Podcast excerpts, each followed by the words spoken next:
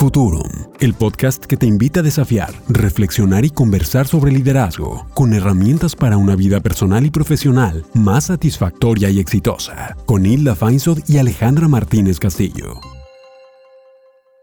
Hola, bienvenidos a Futurum, el podcast de liderazgo. En el micrófono Alejandra Martínez y yo, Hilda Feinsod, para tener una extraordinaria conversación hoy con una líder que les va a gustar muchísimo.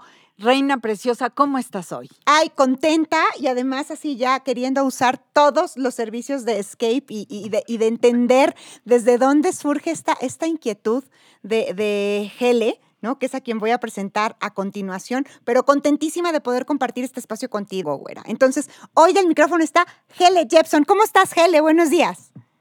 Hola, buenos días. Muy bien, y vosotras, mucho gusto. Gracias por invitarme. Le, van a oír acento, acento madrileño combinado con mexicano, aunque Hele es hija de papá sueco y mamá noruega, ¿no? Entonces es así, una vikinga rubia espectacular eh, que cada vez se hace más, más mexicana. Es, tiene, ella es licenciada en administración de empresas, pero yo lo que veo, Hele, es, es este deseo profundo de, abordar el bienestar, porque Escape es, una plataforma de, faciales y masajes a domicilio, que además la güera y yo somos súper fans. Y, de repente podemos ver esto desde fuera y verlo solo como un entretenimiento, pero poder explorar la líder que eres, ¿no? A, eh, a través del liderazgo, de hacer spam, beauty, de de haber hecho country manager para, para Toast, ¿no? Que también es, algo de lujo. Entonces, ¿cómo combinas el lujo, el bienestar, la belleza y el alcanzar a ver a, tus clientes y a tus colaboradores, ¿no? Desde, desde esto, ¿quién eres, Gele? Yo creo que es justo lo que tú dices, ¿no? Que, y creo que mucha gente que a lo mejor antes tema del bienestar no, no le daban importancia o les parecía muy superficial. Creo que todos después de esta etapa de, oh, ¿no? que hemos pasado todos, no solo en México, sino en todos lados, ¿no? de, una época difícil de temas de salud, que mucha gente le está dando mucho más valor a la parte del bienestar, ¿no? Que son muchas cosas, obviamente, no solo, no, no solo nuestro rubro, pero creo que sí es algo que es una, se vuelve cada vez una parte más importante, ¿no? De, buscar tiempo y recursos para cuidarse a uno mismo. Entonces, sí, está, ah, yo lo amo. Este, yo soy la primera clienta, creo. Por supuesto. Em, y me parece que este, este contexto eh, nos ha permitido entender cómo no todo es trabajo y no todo es dedicarse a la familia y tener los tiempos ocupados, sino darse un espacio para buen vivir, bienestar, bien disfrutar, bien gozar, bien balancear. Y eso en parte es algo que tú haces, Gele. Sí, no, yo creo que, yo creo que todos, ¿no? O sea, a todos los niveles, todo el mundo creo que está tomando más importancia, ¿no? el, realmente hacer una pausa y no cuidarse más en todos los aspectos. Yo creo que hay mucha gente está cuidándose más, no solo no en lo mío, sino comiendo mejor, durmiendo mejor, descansando más, no haciendo deporte, todos estos elementos que hacen ¿no? que, que uno esté mejor y más balanceado. Creo que la gente sí le está entendiendo la importancia a la larga de, de, esta parte. Eh, me encanta lo que dices y eso yo lo puedo llamar calidad de vida, mm, buscar esta calidad de vida y para saber quién es la persona que se encarga de Escape, que fundó, que, que, tuvo esta visión y que hoy tiene esta empresa. Platícanos aquí en el micrófono, ¿quién eres? Uy, qué buena pregunta. Es, un poco largo el tema. así, así como a grandes rasgos, pues, em, pues yo, pues sí, yo creo que lo dijiste al principio, ¿no? Soy de, de una familia de origen nórdico, pero viví muchos años en España y después pues fui, fui haciendo distintas cosas. Mi interés inicial en la vida era trabajar en temas, yo mi meta así de la vida era trabajar en UNICEF ¿no? Eso desde chiquita era como lo que yo quería. Y fui estudiando y trabajando en esa dirección, ¿no? Hice una maestría en Relaciones Internacionales, trabajé en el BID y en el Banco Mundial, o sea, sí iba un poco encaminada mi ruta hacia en esa dirección. Viví en Estados Unidos muchos años. Y, y bueno, y creo que, ¿no? En el camino, pues me encontré con una oportunidad que fue, ¿no? Unos amigos que arrancaron una empresa de spas esto hace ya casi pues, como 18 años en Estados Unidos. Y ahí, pues por azares así del destino, les acabé ayudando y me metí de socia con ellos. Entonces éramos nosotros tres socios. Y ahí fue cuando empecé a entender y a meterme al mundo del bienestar, em, ¿no? O sea, más desde antes del ángulo en spas convencionales, ¿no? Físicos. O sea, aprendí desde ese, desde ese ángulo, digamos pero estuve muchos años teniendo spas físicos, en, primero en Estados Unidos y después en México. O sea que en esa industria de alguna manera llevo muchos años eh, y viendo el ángulo, ¿no? Como lo ven los americanos y después viviendo el ángulo desde el punto de vista México, que a mí me gusta más la filosofía de cómo se trabaja el tema del bienestar en México, ¿no? Creo que es más integral la manera que se, que se vive aquí. Y, y así fue como me metí en ese mundo. Y después, entre caminos, sí hice varias cosas, ¿no? Pues como tú dijiste, fui country manager de Toast en Estados Unidos, como unos seis años, que amé, aprendí muchísimo, tanto el manejo de negocios, para mí, ellos fueron mis mentores, ¿no? O sea, sobre todo la señora Toast, Rosa Toast, eh, Oriol, que se apellida Rosa Toast, Oriol. Ella fue, yo creo que mi, primer mentora, que realmente me enseñó pues, todo esto de, ¿no? Cómo emprender, ¿no? Cómo ser una mujer fuerte y, ¿no? y no dejarse todo este tema de género también. Creo que en el emprendimiento es importante tener buenos mentores, ¿no? Que te den ese empujón cuando eres joven. Y, y pues ahí fui caminando y después trabajé muchos años, 10 años en México, de directora de dos grupos de logística españoles. Realmente no, no en este rubro. Y a medida que estuve en el mundo de los spas, pues tengo un amigo que, bueno, él y su esposa son amigos, que hace unos años eh, él tenía la inquietud de abrir un, una app, primero él en su rubro, que él es arquitecto, y después hablando juntos, pues tanto él como, bueno, más bien su esposa es muy fan de los masajes, ¿no? Como que ella sí le encanta.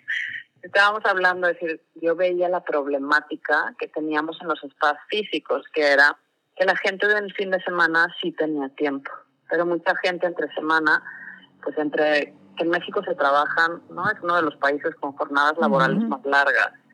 Em, que pues mucha gente que está en la fase de la vida que tiene hijos y que a lo mejor no no tiene como manera de, combinar no de buscar tiempo para sí mismo que cómo lograr no trasladar esa experiencia del spa pero a la casa de la gente para que el mm. tema de pues de la movilidad, del tiempo, así no sea una limitante, sino que la gente, pues todo el mundo le caería muy bien de vez en cuando un masaje eh, cómo podemos lograrlo. Así fue como hace tres años y medio empezamos con Skate. Eh, me encanta. Un poco. me gusta mucho tu, tu, camino, literal, o sea, no solo tu trayectoria profesional, porque efectivamente relaciones internacionales, ¿no? Muy, eh, muy vivida en el mundo, ¿no? Logística, joyería, productos de lujo, eh, con la ilusión de trabajar en UNICEF, que es, que es pues completamente solidaridad y subsidiariedad. Me gusta mucho, Gele, porque hay un montón de, de líderes allá afuera que, estoy seguro que empezaron con una idea de lo que querían en la vida y conforme han ido avanzando los ha llevado a otras pasiones, ¿no? Y son pocos los que se deciden a, decir, sí, le voy a entrar a esto que amo, le, voy, a hacer de esta manera y va a dar resultados y voy a dejar la logística y el seguro y tal y voy a tomar este, este orgullo, esta pasión y esta determinación para empezar algo nuevo, ¿no? Y, y pensar en, en ir a casa antes de pandemia.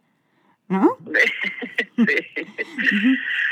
Eh, no, yo creo que también yo siempre intento decir eso, ¿no? Que, que, que al final la vida es muy corta, ¿no? Para estar en, digo, pues obviamente el tema laboral, pues, ¿no? Al final para casi todos nosotros es una necesidad, ¿no? Al final pues, está la parte práctica de que uno tiene que no mantener a su familia y el tema financiero es muy importante. Lo que pasa es que también pues hay una parte importante emocional, ¿no? Que hay mucha gente que acaba haciendo trabajos que a lo mejor no les llenan, no les hacen felices. Y al final, si no te apasiona lo que haces, realmente no, yo siempre digo que no lo vas a hacer bien, ¿no? Tienes que buscar cosas que, que realmente te den, yo digo, tienes que estar feliz en la mañana cuando vas a tu trabajo. Mm. no te levantas de buen humor y vas feliz, algo, algo está fallando. a mí me pasó así, eh, ¿no? Que me encantaba el contenido del trabajo en, en, pues, en lo que yo quería hacer, que era temas de infancia, y había como logrado pues mi lugar soñado, que hasta en el Banco Mundial, y era como un sueño mío. Pero después el día a día no era lo que yo me imaginé, ¿no? A veces a, muchos nos puede pasar eso, que desde fuera tú no te imaginas cómo va a ser algo desde fuera y una vez que ya estás metido, pues no necesariamente es esa idea que tenías, ¿no? Para mí se volvió un trabajo con muy poco contacto con la gente. Que yo, como que mi pasión son las personas, entonces se volvió como un trabajo más de oficina, que a lo mejor para otra persona hubiese sido increíble, pero para mi personalidad no acababa de encajar y no tenía esa lucha interna de decir, estoy en un lugar trabajé tantos años para llegar, pero estoy aquí y me levanto sin ganas. Claro. y cuando iba, ¿no? y como estuve, tuve la suerte de hacer dos cosas a la vez, que era un trabajo estable y emprender. Los días que me iba, no los sábados y domingos, que eran los días que dedicaba tiempo completo. Me levantaba a ir a trabajar, digamos, en el spa que estábamos formando. Me levantaba a las 5 de la mañana con mil ideas, con ganas, no sentía que era trabajo. Dije, no, pues no, pues no es lo que yo tenía en mi cabeza, pero pues esto me hace muy feliz. sí, así fue el cambio de rumbo. Ok, un, maravilloso. Pero sí, a veces hay que tomar esos saltos. Yo creo que. Eso.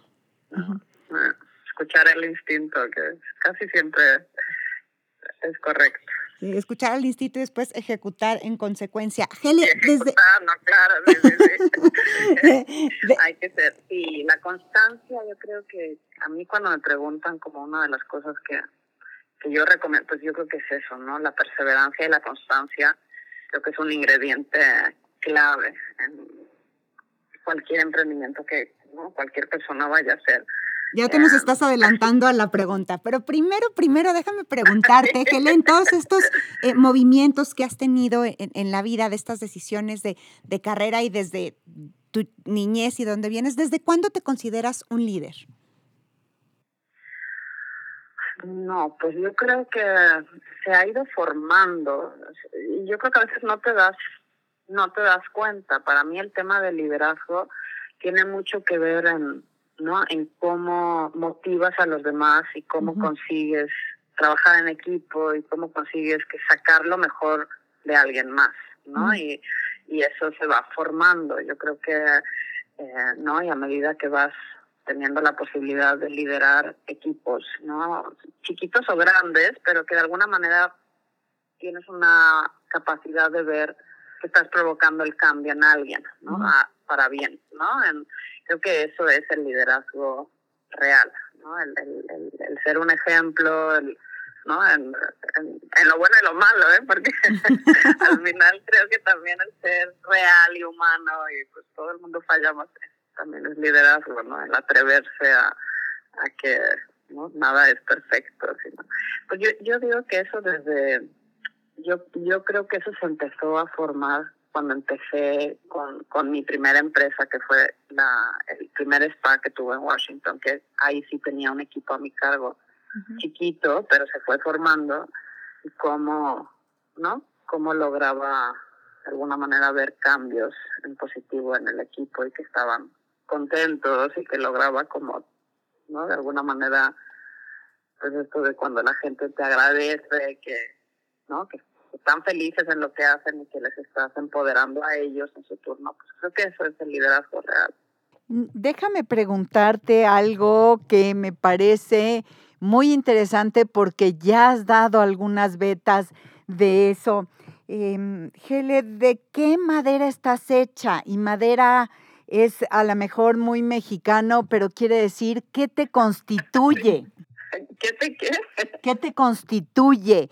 Eh, ¿Qué rasgos son los más notorios de tu persona? Ah, ok.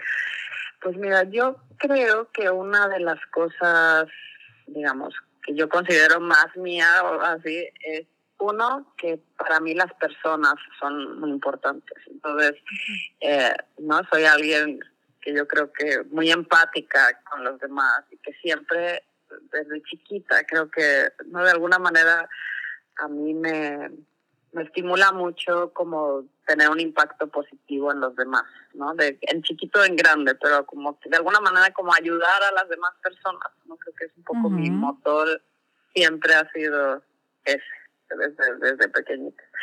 Y en general yo me considero una persona muy optimista. Siempre, de alguna manera, siempre le encuentro el lado bueno a las cosas. Creo que eso ha hecho que mi vida ha sido no solo más fácil, sino más feliz, porque creo que todos tenemos cosas ¿no? buenas, malas, ¿no? Pero pues es este como angulas, ¿no? Yo siempre digo que en todo se puede encontrar algo bueno y si te enfocas en lo bueno de alguna manera es lo que acaba pasando es un tema de enfoque yo te diría que creo que esas dos cosas son las que son más Dios me gusta muchísimo lo que dices de enfoque en este sentido de si te enfocas en lo bueno es lo que vas a estar haciendo.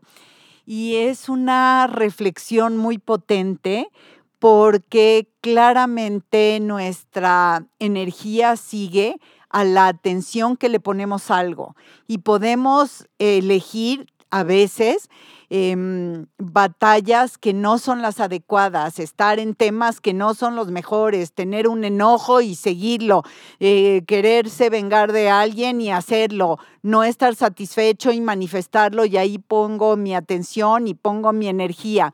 Y aquí me encantó escucharte, Gele, diciendo de enfocarse a lo bueno porque eso es lo que uno practica.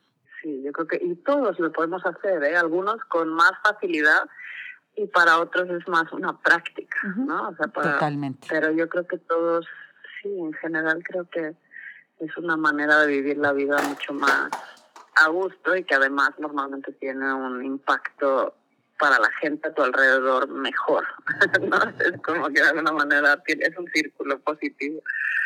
Claro, y, hablando de, este impacto a la gente, Gele, que yo creo que ya lo dijiste un poco, hablando de qué es lo que te constituye, qué es esto que te importa a la gente y esta visión optimista, pero ¿cuál dirías que son específicamente, ¿no? Tus tres cualidades más relevantes como líder, las que hacen la diferencia. Pues, a ver, yo, yo creo que, que es a lo mejor lo, ya lo dije, pero de alguna manera el, el, que sí te importen las demás personas, yo creo que, que, pues que es una faceta mía real y que hace que de alguna manera ese liderazgo pues, siempre tome en cuenta a los demás, ¿no? Entonces se vuelve... ¿no? El, el, enfoque son las demás personas, ¿no? No, pues no lo logras siempre, pero en general creo que es un, un liderazgo más empático, ¿no? No es tan centrado en mí, sino es centrado en, ¿no? A mí me da mucho gusto que a los demás crezcan y les vaya bien. Y después, pues yo creo que también es el tema como de género, que lo veo mucho en México, que yo he tenido como la suerte de crecer en un entorno educativo del sistema nórdico, ¿no? Entonces, la verdad es que sí es, es muy distinto en, el, en el, la parte de género, que, a nosotros, ¿no? el sistema educativo desde chiquito, no solo en tu casa, sino en las escuelas, eh, el tema de género de alguna manera es como si no fuera tema, no estoy explicando, pero no, no, no creces con muchas barreras que yo veo que no muchas amigas mías en México sí tienen autoimpuestas desde pequeñas, ¿no? Yo creo que hay muchas barreras que de repente yo me he ido encontrando que para mí han sido casi como sorpresivas, ¿no? creo que esa ha sido una ventaja en, en tema de liderazgo cuando eres mujer, porque como que hay muchas barreras que a lo mejor están ahí, pero yo ni siquiera las he visto. como no, te las crees, no las ves y no te estorban. No, me he dejado, sí, no, la verdad es que no me he dejado parar por ese tipo de, de barreras porque pues estoy segura que en muchas ocasiones habrán estado, pero al no estar tan, para mí, ¿no? Como que te educan, como que todos tenemos las mismas posibilidades, es un tema más de talento que de género. Em, creo que eso ha facilitado el camino y, y yo en su turno pues pienso igual, ¿no? Tanto nunca tomo en cuenta a gente del equipo. El tema de género no, no, no es no es tema, ¿no? no para mí es igual, la gente no tiene talento, no, no, no me enfoco tanto en si es mujer o hombre, sino que es, pues creo que eso también es un tema que veo mucha diferencia en el tema del liderazgo. Y no sé qué más. Y, y sí, son esas dos cosas que a lo mejor me, me marcan más distintas. Eh, te escuché decir hace un ratito acerca de persistencia, de consistencia. Entonces, háblanos de tu fórmula de liderazgo y de cómo esos componentes, porque te escucha gente que emprende, que ya es un líder consolidado, que está en crecimiento. ¿Cómo esas cualidades embonan en tu fórmula, Gele? Mira, yo, yo creo que son cualidades eh, necesarias, esenciales y normalmente eh, las vas a encontrar en casi todos los emprendedores que tienen éxito, mm. ¿no? yo, yo siempre insisto mucho en que a veces desde fuera como que uno solo oye las historias de éxito, ¿no? O sea, que es muy típico, ¿no? Que, que, que tú solo lees sobre los grandes casos de éxito o de repente de estas ¿no? Poquitos casos que sí existen de gente que ha tenido, pues más bien un componente de suerte, ¿no? Más que de trabajo duro, que pues obviamente las hay, ¿no? Alguien que de repente, ¿no? Se metió por, hay, hay, varias historias de esas donde no hay tanto trabajo duro detrás. Pero el 99% de los negocios y de los, de, las, de los casos de éxitos, pues traen mucho trabajo detrás. Y no es trabajo de un día, sino es, ¿no? Es, es el tema de ser consistente y persistente. Yo creo que eso es clave para cualquiera, haga lo que haga, mm. sea emprender y abrir, no sé, un, una tienda de ropa o sea, o sea, ¿no? Lo que, lo que decidan abrir o hacer. Em, si tú todos los días das pasos firmes, pero mm. todos los días consistentemente, mm. eh, y le metes muchas ganas, también está como el ingrediente pasión para mí. Tiene que ir de la mano, ¿no? Es decir, o sea, es decir, puedes tener una gran idea, pero si no le metes persistencia, consistencia y pasión, al final como que la mezcla final no acaba siendo tan buena. Yo creo que eh, son como, ¿no? Tiene que ir embonada las tres cosas. Eh, yo creo que te tiene que encantar lo que haces. Eh, para que le metas, pues sí, mucha pasión, porque también si tú le metes mucha pasión, transmites eso a tu equipo, ¿no? Y al final las cosas nunca las, muy pocas veces las haces solo, sino que generalmente un gran emprendimiento siempre es en equipo. Entonces, si tú como líder transmites mucha ilusión, tienes muchas ganas y, ¿no? y realmente le metes pasión a tu proyecto, normalmente eso contagia, ¿no? Y consigues equipos eh, que trabajen contigo con las mismas ganas. Eh, yo creo que eso, es, esa combinación es casi imposible que no tenga éxito lo que hagas si logras de alguna manera ¿no? hacer las tres partes. Sí, pasión y consistencia. Me encanta lo que dices de un paso a la vez y contagiarlo y no solo contagiar la pasión, sino también la consistencia en el ah, equipo, ¿no? Entonces, como fórmula me parece muy potente. Pero marcas, marcas, pues es como todo, tú marcas eh, la referencia, ¿no? Entonces, al final, si tú eres emprendedor y no y no eres consistente, tu equipo tampoco lo va a hacer, ¿no? Al final tienes un poco que ser el ejemplo de cómo quieres que se forme tu equipo. Entonces, sí, creo que es importante. El, no, yo siempre lo digo, que para mí la familia Toast fue como el referente. Ellos eran los primeros en llegar a la oficina, los últimos en irse, mm. ¿no? Como que trabajaban más duro que todos los demás. Al final eso creo que te, te ¿no? Pues te genera ¿no? Pues esa yo siento que es así, el día que me toque quiero ser así, ¿no? De que la gente sí te vea como referente. Claro. Oye, Gele, tú, tú fuiste una pionera, ¿no? Le ganaste la pandemia, por decirlo de alguna manera, ¿no? Todos o muchos de nosotros llevamos el negocio a casa a partir de que llegó eh, COVID-19, pero tú empezaste con Escape antes de que esto sucediera. Sin embargo, este, este momento pues nos, nos ha tocado a todos de una u otra forma. Entonces, nuestra pregunta es, ¿qué cómo han cambiado ¿sí? con el contexto actual? Para ti, ¿qué cómo han cambiado? No, bueno, ha cambiado todo. Yo creo ha sido una transformación. Digo, yo sigo diciendo que, que, que, al final, mira, dentro del contexto, al final yo, yo he sido afortunada y no he tenido a nadie cercano con, con problemas graves, ¿no? Entonces, dentro de lo que cabe, pues yo entiendo que es una época que para muchos ha sido muy, muy, muy difícil a título personal.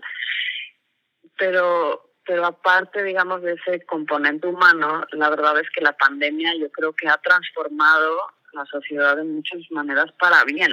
Eh, ¿no? Y en cuanto se trata de emprendimientos, pues creo que nos forzó a todos a repensar prácticamente todo, ¿no? O sea, así como que nos colocó a todos en una situación de, de que nunca nadie habíamos estado, que no estábamos preparados ni en México ni en ningún lado que yo he visto, nadie estaba preparado para una situación así. Y creo que ha sacado cosas increíblemente buenas, ¿no? De, de, repensar métodos de trabajo, de repensar esquemas laborales. Yo lo veo en México, ¿no? Que, que en general muchísima gente tenía jornadas muy largas de trabajo, eh, con muy poca flexibilidad, ¿no? Que parte de Escape a mí es lo que me encanta de Escape, es ¿no? el nuevo modelo de trabajo para muchas mujeres. Para mí eso es una de las cosas a lo mejor de las que menos se ven fuera, pero para mí es como mi motor, son las terapeutas, ¿no? Uh un cambio de vida para ellas. Digo, antes de la pandemia, pero creo que la pandemia para muchos otros entornos laborales que no tenían esa flexibilidad, están aprendiendo a, ¿no? A, a, que la parte de las familias, de las personas, tienes que poder lograr trabajar, pero también tener cierta calidad en tu vida personal para ¿no? Para tener éxito laboral al final, eso que es un, un hecho. Y eso creo que ha cambiado mucho en México para bien, ¿no? muchas empresas que antes nunca hubiesen considerado un modelo híbrido, ¿no? De, de trabajo, ¿no? En presencia y trabajo en tu casa, sobre todo para muchas mujeres que, ¿no? que, que tienen que combinar la vida laboral con la familiar, con sus hijos y así. Creo que para muchas mujeres ha sido un gran cambio. Eh, y nosotros la verdad es que ya traíamos un esquema laboral de ese tipo antes. Entonces, pues sí, yo creo que, pero también para nosotros la pandemia fue muy dura porque eh, para muchos negocios tuvieron una bajada de ingresos, ¿no? o sea, como que ingresaron menos, pero seguían ingresando.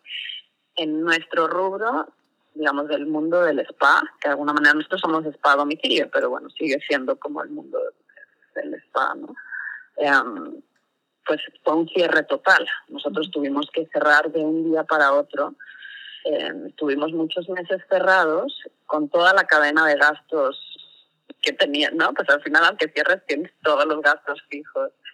Y tuvimos que reinventarnos también. Entonces, yo creo que para nosotros al final salió muy bien, porque muchas cosas que tenemos hoy no las tendríamos si no mm. hubiese sido por la pandemia. ¿no? Nosotros lo que hicimos fue, pues de repente en pandemia, ahora tenemos un poco más de 700 terapeutas, pero en la pandemia estábamos como entre 450, 500 terapeutas.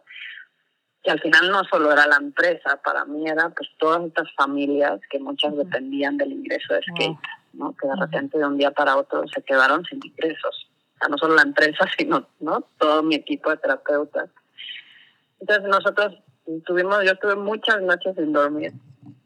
Y al final, un poco lo que se me ocurrió, pues, bueno, pues, ¿no? no solo hemos cerrado nosotros, sino pues todo el mundo del retail está cerrado y todavía el tema del e-commerce, pues sí hay en México, obviamente, pero hay muchas cosas que a lo mejor no, no, no se pueden comprar o no se compran tan fácil. Nosotros tenemos dos partes muy fuertes, que era la parte del equipo de terapeutas con mucho conocimiento en el sector y toda una parte que eran clientes. de alguna manera tengo que conseguir algo entre estas dos partes para generar ingresos para los terapeutas. empezamos a vender por catálogo productos. Entonces, ¿no? dije, ¿qué es lo que todas las mujeres van a querer en pandemia? Dije, pants de yoga, todas van a comprar. y no. y entonces nunca digo marcas porque sé que los podcasts no se pueden, pero una de las marcas líderes extranjeras como de ropa de yoga no tenía e-commerce en México. Entonces dije, esta es la mía. Wow. voy a negociar con ellos y, y sí, me hace, entonces empezamos a vender esa ropa por catálogo y fue un boom. Mm, Vendimos muchísimos pants de yoga, que ni siquiera a nuestro mundo, pero dije, bueno, toda esta clientela seguro no va a quedar. Y empezamos así a vender productos de belleza que ya estaban ¿no? con marcas con las que, ya trabajábamos en tratamientos y después empezamos a incluir otras. Y así fuimos vendiendo, vendiendo y todas las terapeutas fueron generando comisiones de ventas y con eso logramos sobrevivir la pandemia. Y ahora todos esos catálogos lo transformamos en un e-commerce ya convencional. Entonces de repente ya tenemos pues como una empresa nueva de alguna manera, porque el e-commerce es como si hubiésemos montado una empresa desde cero. Sí, una y que como nos dijo una líder, es un hijo pandemial, ¿no? Este nuevo e-commerce, Sí. Me gusta mucho esa expresión, total, es mi hijo pandemial. Ay, nos encanta, está increíble, la verdad es que hemos tenido pues mucha suerte, también nunca hubiésemos tenido esas posibilidades, yo creo que pudimos eh, subir marcas muy fuertes y muy buenas a nivel tanto no de marcas nacionales mexicanas como internacionales. Eh, que en otra, yo creo que es un negocio que nunca hubiésemos abierto si no hubiese sido por la pandemia. Y la verdad es que ha sido algo súper positivo no solo para la empresa sino para mi equipo de terapeutas. Al final la profesión de terapeuta es una de las físicamente más cansadas lo cual implica que para muchas terapeutas la edad de jubilación, por decirlo así, es más joven normalmente. ¿no? Entonces, esto de que de repente les estamos formando como vendedoras, de repente ellas tienen una segunda profesión, muchas. Ahora, no saliendo de pandemia no solo son terapeutas, sino que las hemos ido capacitando y formando en ser vendedoras. Entonces, de repente ahora tienen una segunda línea de ingresos que son las comisiones de ventas y si les pasa algo, si tienen un accidente, si, ¿no? Ya tienen otra manera de tener ingresos. Yo creo que eso, pues para mí ha sido increíble lograr eso. La verdad es que estamos muy contentos con esa parte. Esa historia, Gele, es súper potente porque es una muestra de buscar cómo sí, ¿Qué, ¿Qué tendremos que hacer para sobrevivir? A ver, si esto no, entonces qué cosa sí. Y de haber retado tus capacidades y haber creado una diferencia que hoy se convierte en todo un negocio. Entonces, eh, esa es una muestra de resiliencia muy importante, de así no está saliendo, entonces, ¿qué tendrá que salir? Y la pregunta que tenemos para ti es, ¿cómo se ve el futuro? Pues mira, nuestro futuro, eh, un poco lo que viene, digamos, nosotros, mi, nuestra ilusión es abrir fuera de México. Entonces, el, el, el, nosotros tenemos un plan de expansión, como que ya tenemos un concepto de negocio que funciona muy bien, la parte tecnológica que al final parece muy fácil, pero tiene mucho trabajo detrás, ¿no? De que la parte tech es, es compleja, pero ya tenemos como un producto que funciona muy bien, que México está funcionando muy bien, ya estamos en casi, cerramos este mes en 19 ciudades, ¿no? Y, la verdad es que nos está, está yendo bien en México y sentimos que ¿no? a nuestro cliente le gusta mucho el producto, ¿no? Repiten mucho, como que sentimos que estamos muy afincados ya nos está yendo muy bien en México y quisiéramos salir fuera de México, ¿no? A llevar a nuestra empresa mexicana a otros países. Entonces, nuestro plan, así en mi mundo, lo que yo quisiera el año que viene es abrir Brasil mm. y abrir Chile, Perú y Colombia. Pero como mercado principal, Brasil. Siento que en Brasil nos, puede ir súper, súper bien. Que es un reto muy fuerte, eh, ¿no? Que implica unas inversiones muy fuertes, entonces la idea también es levantar capital el año que viene para poder salir fuera. Entonces, pues ese es un reto importante que, que tenemos delante. Y la otra cosa que estamos haciendo, que a mí también a, título personal me hace muchísima ilusión, es que esto también fue gracias a pandemia. Empezamos, nosotros teníamos una escuela de terapeutas, pero una escuela, digamos, física, ¿no? Al final el, capacitar a terapeutas en mi mundo nunca había existido la opción de hacer capacitación digital. Y, y en la pandemia pues nos tuvimos igual que adaptar a ver cómo hacíamos para crear que la escuela fuera digital. Entonces creamos una escuela con, el liderazgo de, de, María, mi directora de capacitación, creamos una escuela digital para las terapeutas. Y hemos estado capacitando terapeutas, pues sí, desde Monterrey a Querétaro, a San Miguel, o sea, de Tulum, o sea, todo, todo digital y ha estado, ha salido súper bien. ahora hemos creado como espero que en un par de meses ya la lancemos, una escuela digital para Latinoamérica para terapeutas y cosmetólogas. Entonces ese proyecto también está, a mí la educación es clave para la profesión, porque yo que he vivido la profesión, o sea, no, yo no soy terapeuta, pero he vivido como muy de cerca la profesión de las terapeutas y cosmetólogas en Estados Unidos versus México. Creo que en México hay un talento ¿no? Fuera de lo normal, la verdad es que yo creo que es de los países donde hay más talento en, en, este segmento. Eh, es como un talento natural. La verdad es que yo creo que mucho la raíz es este concepto que hay en México del apapacho, eh, eh, ¿no? Pues es, increíble, ¿no? Es, un tema de energías, que yo soy nórdica, que para mí este tema me, me cuesta entenderlo de la manera que lo entendéis en México, pero sí lo noto, ¿no? Hay un hay algo en México que, que es único, ¿no? Hay mucho y en esto hay mucho talento, pero sí nos falta en México la parte de, de la educación, ¿no? De, de, formalizarlo para que la profesión sea mejor vista. Creo que la educación es como el componente que hace que, ¿no? Que a mí lo que quiero es que en unos años, pues la hija o el hijo de la terapeuta que hable de su mamá en la escuela, cuando hable de lo que hace su mamá, lo hable con más orgullo. ¿no? Mm. Para mí eso es como la meta, ¿no? Que sea una profesión más digna, más valorada, mejor pagada.